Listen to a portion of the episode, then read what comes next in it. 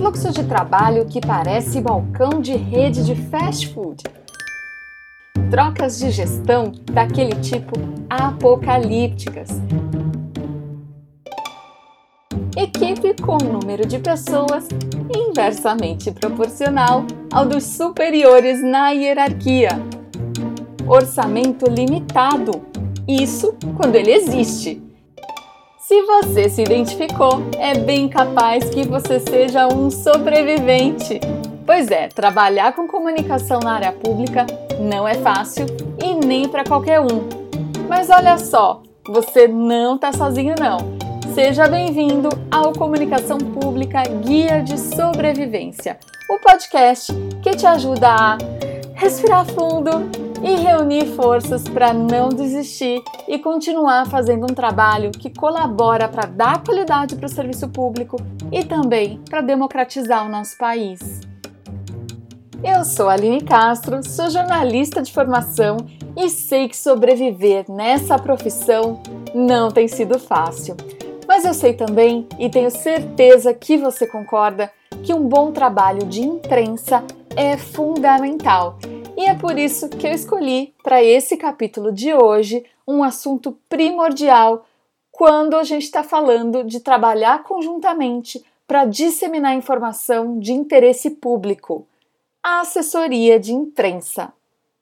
Mas antes de entrar no nosso tema principal, deixa eu te contar, se acaso você for novo por aqui, que esse podcast tem o apoio institucional da Associação Brasileira de Comunicação Pública, a ABC Pública, e que o nosso objetivo lá na associação e aqui também no podcast é o de apoiar os profissionais de comunicação a resistirem às dificuldades e a continuarem trabalhando pelas causas em que acreditam.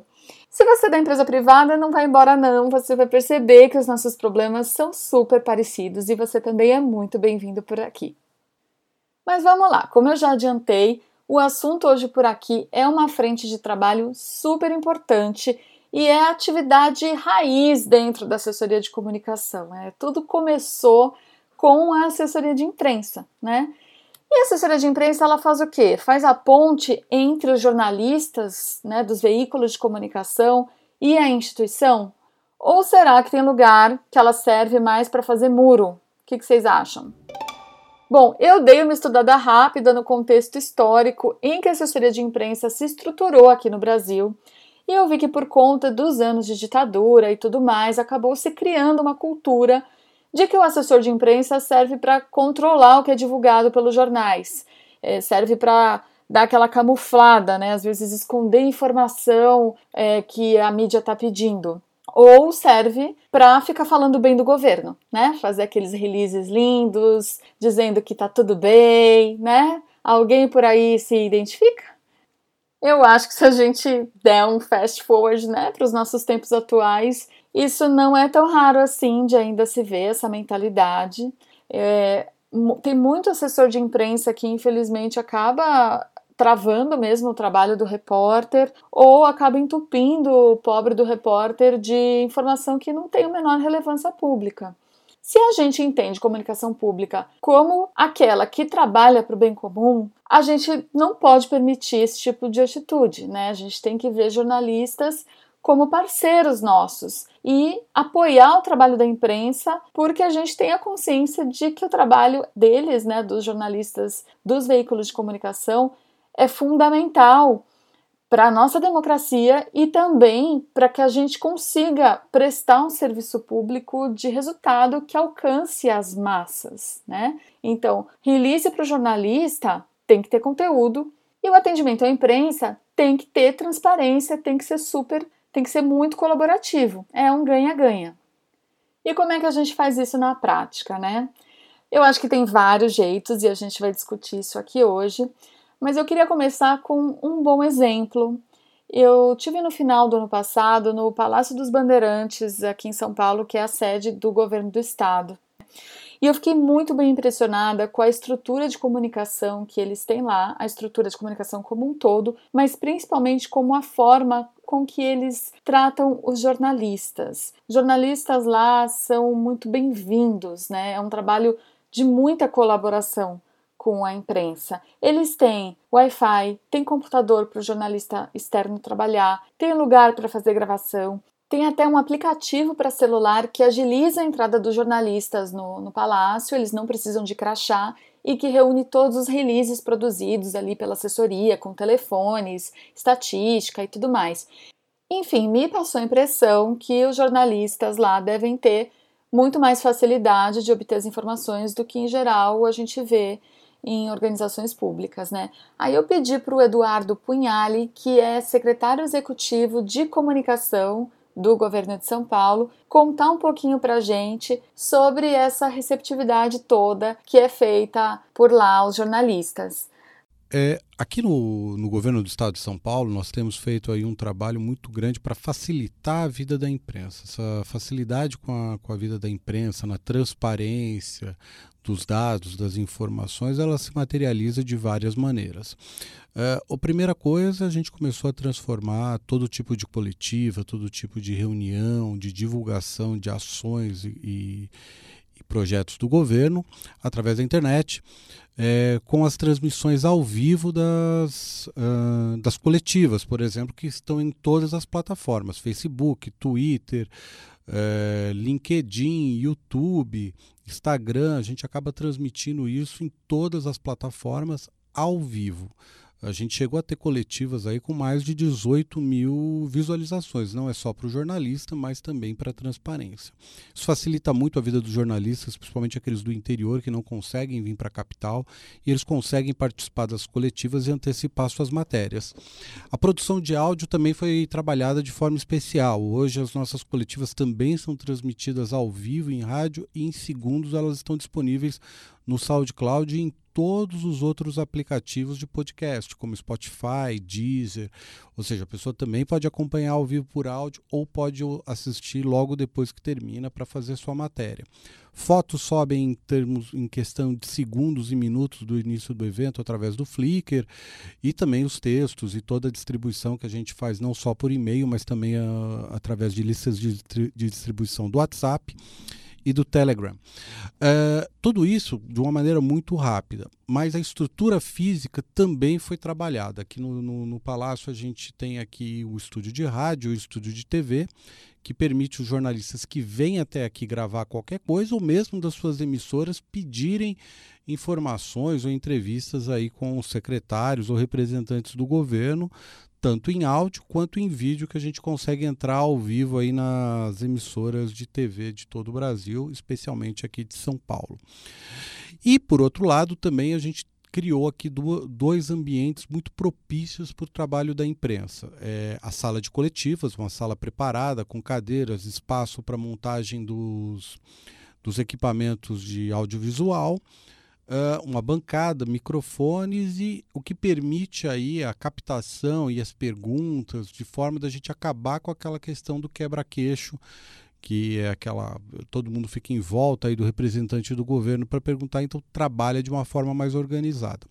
Terminada a coletiva, os jornalistas têm um espaço aqui que é exclusivo para a imprensa, com é, cadastro, tudo, guarda volumes, café, água, sala, sala exclusiva para entrevistas e também uma bancada de trabalho com Wi-Fi, rede de alta velocidade, tomadas para eles poderem trabalhar e mandar as próprias matérias daqui.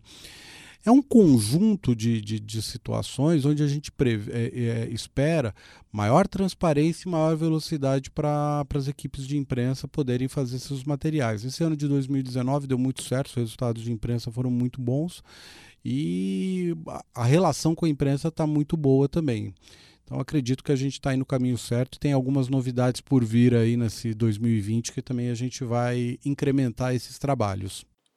Legal, né? Mas olha, eu tô vendo os balãozinhos aí de vocês pensando que não conseguem nem sonhar em ter essa estrutura toda, né? Eu sei que a realidade de muita assessoria de comunicação por aí é bem diferente disso.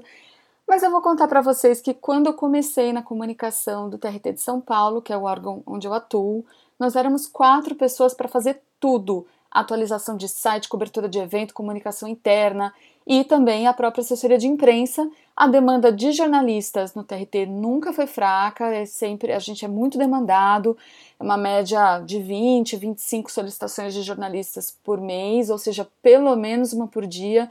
Isso sem contar período de greve, ou quando a gente tinha alguma crise, então aí a gente enlouquecia de vez, né? Bom, eu pensei em compartilhar aqui com vocês algumas práticas que eu desenvolvi nessa época, como que eu fiz para sobreviver, né, nessa realidade. Uma das primeiras coisas foi criar uma planilha de fontes. Então, se eu soubesse que um juiz tinha lançado um livro, tinha dado uma determinada palestra ou tinha afinidade com algum tema, eu colocava ele lá numa planilhazinha de Excel. Assim, se aparecesse uma solicitação de pauta específica daquele assunto, eu já sabia rapidinho quem eu ia indicar. Nessa planilha, a planilha existe até hoje, a gente também coloca observações do tipo: fala bem para a TV, responde rápido, tem ponto de corte, coisa assim. E claro que é importante que essas pessoas estejam autorizadas a falar sobre esse determinado tema, caso você precise dessa autorização da presidência, né, do, do superior hierárquico. A segunda coisa foi montar um mailing dos jornalistas mais próximos. Nessa época, eu nem sonhava em ter Express, serviço de mailing. Então, tudo era feito na unha. E sabe que eu chego à conclusão que era até melhor porque parece que eu conseguia conhecer melhor os repórteres, sabe? Então eu recomendo que mesmo que você tenha um serviço de mailing, você crie o seu próprio. Vai fazendo ali as observações, as anotações de como foi os contatos com jornalistas, do resultado do trabalho deles depois da publicação, né, do follow-up. E a terceira coisa eu vou contar daqui a pouco, porque eu acho que eu já estou falando demais aqui, e eu quero que primeiro vocês ouçam a opinião de quem não está do nosso lado de assessor, né? De quem não está do nosso lado do balcão. Eu conversei com o Paulo Beraldo, que é repórter de internacional e de política do jornal Estado de São Paulo. A minha pergunta para ele foi o que é mais importante nesse contato entre jornalista e assessor de imprensa. Vamos ver o que ele respondeu.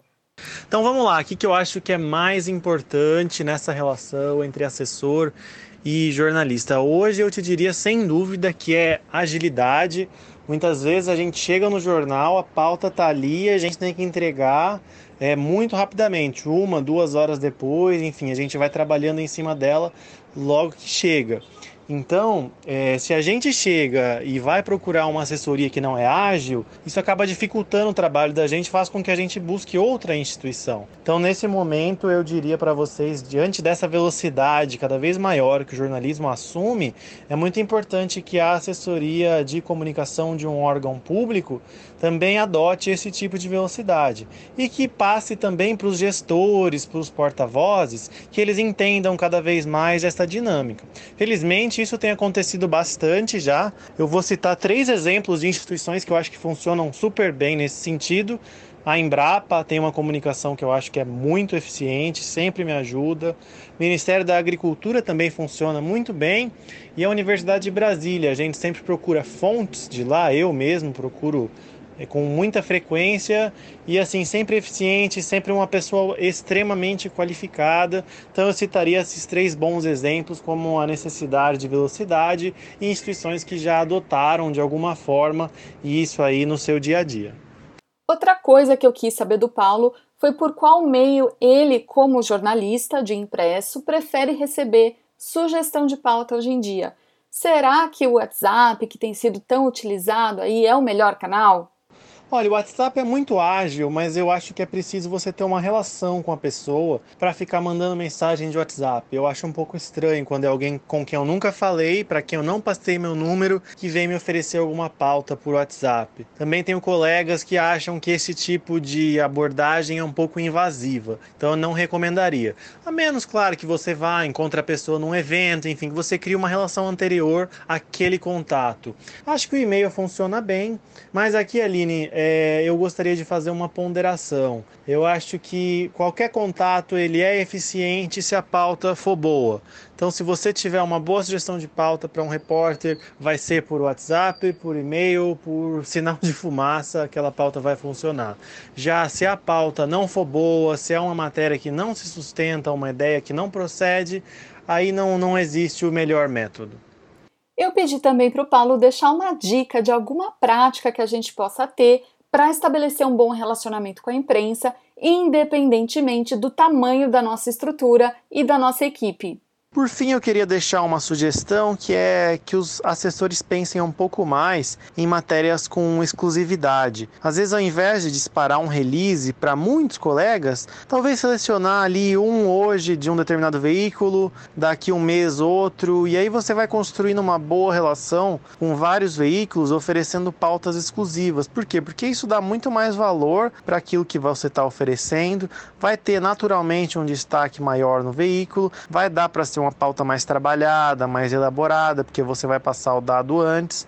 Então eu acho que essa questão da personalização, ela é muito importante e não é dada a, a devida importância. Pelo menos essa é a minha experiência. E vejo quando ela acontece de maneira assim fantástica, funcionando muito bem, não só comigo, como vejo vários outros colegas publicando, enfim, matérias com exclusividade, que depois, se o assunto é importante, fatalmente os outros veículos também farão matérias daquele tema. Então acho que é uma coisa que funciona bem, deveria ser mais estimulada.